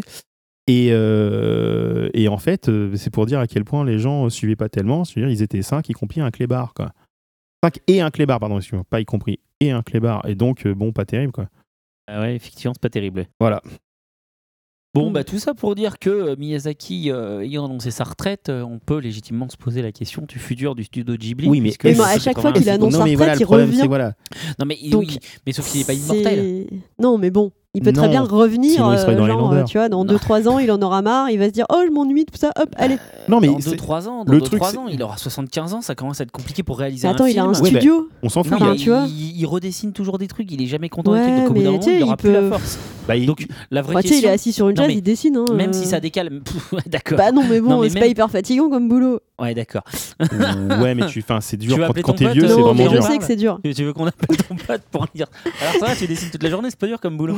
Non, Hein mais. S'il fait pas forcément ça toute la journée, mais bon, tu vois, si c'est juste dessiner de temps en temps deux trois trucs parce qu'il est pas content Bah de ce qu'ont fait les gens du studio. tout. Enfin euh, bon, bref, ce que je veux dire, c'est que même, allez, d'accord, si je te l'accorde, euh, il prend 50 plus. Concrètement, si dans 5 ans il prend sa retraite parce que là il en aura 77 et que concrètement il, il sera plus en état de faire quoi que ce soit, euh, qui va, enfin, que, que- que va devenir le studio de Ghibli? Il y a pas que pour l'instant, le, y a pas le fils là qui Bah, devait le- reprendre quelque le chose. fils, il a fait deux trucs euh, très rapidement, mais le, le, Il a eu les un certain suc- succès. Pas, brillants, brillants. Je suis d'accord, mais ça a eu un certain succès. Et puis à côté de ça, t'as Takahata, qui ne sort rien depuis un certain temps, Euh, voilà, ce que j'ai a rien mais euh, qui pourrait longtemps. éventuellement, justement, Oui, donc si ça bon se trouve, c'est peut-être le moment, euh, tu vois, pour Non, eux non, de, puis- de reprendre. hein. Non, mais Golo, Golo, concrètement, je sais pas d'où vous sortez que ça a eu un certain succès. Ça a pas très bien marché ce qu'il a fait hein, dans Bon, ça n'a pas l'ensemble. très bien marché comparativement au reste, c'est pas la même chose. Non, Mais non, à part- non, non, ça a pas mais- très bien marché. Moi, pas je pensais que ça avait marché quand même. hein, Bah, Non, parce que euh, machin terre et mer, ça n'a pas marché. Mais Terre-mer, ça a pas marché. Non, mais l'autre, après, l'autre sur les. L'autre, là, euh, comment il sur, s'appelle oui, euh, le- le- le- la colline au coquelicot. C'est ça. Voilà. Celui-là, il a quand Celui-là même eu a un plutôt certain bien écho. marché. Ouais, Là. voilà. Il a Ouais, ouais. plutôt bien marché. Mais, il le- était pas mal. mais je l'ai vu, c'était pas mal. le terre et mer, c'est logique que ça n'a pas marché. Ah C'était oui, C'était une adaptation pourrie d'un roman. Bon, mais bref, c'était moche. plus. Et bah, grosso modo, voilà, c'est ça. C'est que pour l'instant, il y a deux, deux personnes qu'on peut voir comme successeurs. Goro, donc son fils, mais qui est pour l'instant pas encore au taquet. Et il faudrait qu'on lui lâche du truc. Mais non, Takahata, il est aussi vieux que lui. De toute façon, il va clamser lui aussi à un moment donné. Non, Oui, mais ça, parlons- c'est l'heure de l'espoir. Parlons clairement. Non, mais parlons clairement. clair, par À contre, un c'est- moment donné, voilà, c'est les jeunes qui doivent suivre. Sauf que pour l'instant, qui C'est ça la vraie Regarde, question. qui- le, le- le- le royaume des chats. Le royaume des chats, euh, c'était. euh, alors attends, je l'ai perdu. Mais voilà, mais, Mais non, mais je crois ils ont d'autres je crois que animateurs. c'est celui qui est mort en fait en l'occurrence. Et sinon il reste euh, Yo- Yonobashi, je crois, si je dis pas de bêtises. Parce que je l'ai perdu pendant qu'on discutait. faut, faut, faut, faut pouvoir, faut pouvoir Non, mais sinon, ça. après, il faut mettre un, un Il écoute- gestionnaire à la tête et puis essayer de trouver des. Mais non mais non, il faut quelqu'un de, de- Des- faut un créatif, tu vois. Non, il faut, c'est- il faut un, pré- il faut, il faut un créatif, mais n'oublions pas qu'à côté de ça, justement, un des producteurs, le producteur d'ailleurs de, de, de Miyazaki, le type, désolé, c'est-à-dire que malgré tout, on peut toujours se, se- se tourner vers l'artiste, mais c'est un décisionnaire aussi, le producteur. C'est un décisionnaire et qui a donné une direction artistique à son, à, à son moment. Si, on peut pas se baser. Oui, et donc?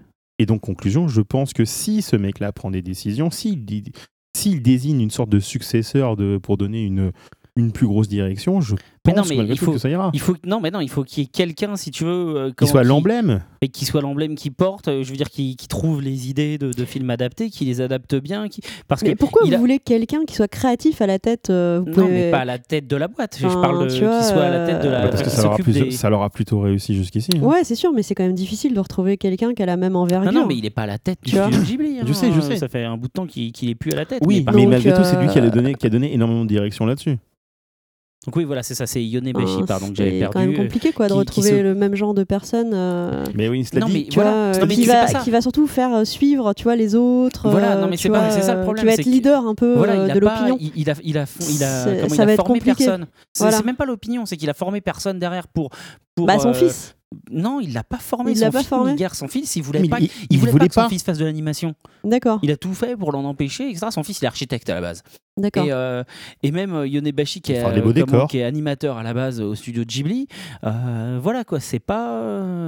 Il n'y a, y a pas, si tu veux, de, de tutorat de la part de, de Miyazaki. Tu as l'impression qu'il conserve son savoir dans Mm. son coin, il y a que lui qui D'accord, peut oui, le faire. il va pas. Et, euh, euh, et il n'a pas gardé, ouais. tu vois, il s'est pas pris genre un. il a pas un pris quelqu'un sous son aile quoi. Exactement, il n'a pas pris quelqu'un sous son aile pour le former, Ouais, l'apprendre. la transmission lui du savoir, c'est pas son truc quoi. Du coup, on peut légitimement se poser la question de l'avenir du studio de Ghibli dans ouais, 5 Ouais, bah, ans, une fois 10 qu'il sera quoi. plus là, euh, on peut vraiment se poser la question. on peut se poser la question. On va bien voir, voilà. Et du coup, ça sera la conclusion pour le euh, dossier d'aujourd'hui, à moins que vous ayez autre chose euh, à aborder. Non, Voilà. Non. non, non. Parce que euh, forcément, alors je, je m'excuse auprès de nos euh, auditeurs. On a peut-être, vous trouverez peut-être qu'on a survolé certaines parties de, de la vie de Miyazaki ou du studio de Ghibli euh, en, un, un peu en vitesse. Mais effectivement, le, le dossier devait être. Enfin, on s'était réparti les tâches euh, à plusieurs. Et nous sommes dans un comité restreint. Et nous sommes du coup en comité restreint, ce qui a un peu complexifié la tâche. En tout cas, j'espère que vous avez quand même appris, à des, appris des choses, que ça vous a euh, au moins amusé, euh, intéressé, que euh, Faye vous a fait découvrir quelques petits clips rigolos. Et on vous donne rendez-vous bah, dans 15 jours du coup pour la nouvelle, euh, enfin l'édition, l'épisode numéro 5 Voilà. Mhm. où on devrait recevoir, comme je l'avais dit il y a 15 jours, une personne ou deux de chez ADN. Et puis ensuite, euh, pour un nouveau thème, on se donne rendez-vous dans 15 jours, euh, enfin Non, dans, un dans mois, un mois. pardon. Dans un mois. Et euh, dans un mois, j'avais dit sur Facebook là, qu'on parlerait de quoi déjà? Hum, C'était le l'avenir du de l'animation en numérique Oui, ou un truc comme ça, ça. là, ouais. Voilà, Ouais, quelque chose ça. comme ça. Un truc comme ça. Donc, euh, puisque c'était pour faire écho avec l'invité de 15 jours précédents. Donc euh, voilà, euh, sur ce thème plus que vague, Oui. je vous le dis à tous, euh, je vous remercie tous de nous avoir écoutés. Alors comme d'habitude, euh, eh bien n'hésitez pas à venir réagir sur euh, Facebook, sur Twitter, sur le site pour nous dire ce que vous avez pensé de l'émission, ce que vous pensez de cette nouvelle formule qui est encore un peu en rodage comme vous pouvez le voir. N'hésitez pas à écouter les autres épisodes. Alors entre autres l'épisode euh, saison 5 euh, 3 où nous avons reçu Morgane de Prushkevich de Paris Manga. Euh, N'hésitez pas à écouter les épisodes hors série 1 et 2 s'ils sont déjà en ligne, qui ont été enregistrés à Paris Manga les 5 et 6 octobre. Tous les autres anciens épisodes. N'hésitez pas à venir voter sur iTunes 5 étoiles pour nous aider à dominer le monde. Voilà. Euh, et voilà, je remercie tous nos partenaires aussi qui nous diffusent, à savoir Pod Radio, Podcast France, Subarashi, Bad Geek et Animeland.com. Si c'est encore ouvert euh, au vote, vous, pouvez, vous devez voter pour nous au Paris Manga Blog Awards. Euh, voilà, de toute façon, le lien sera dans le- la news. Et je vous remercie à tous. Merci à mes deux chroniqueurs courageux qui sont restés très tard aujourd'hui pour boucler cette émission. Merci, à toi, Seb merci à toi, Seb. Et voilà, je vous donne euh, rendez-vous au mois prochain, enfin donc dans 15 jours et au mois prochain, voilà pour une nouvelle édition. Et d'ici là, lisez plein de mangas. Bye bye Ciao, ciao. Ciao.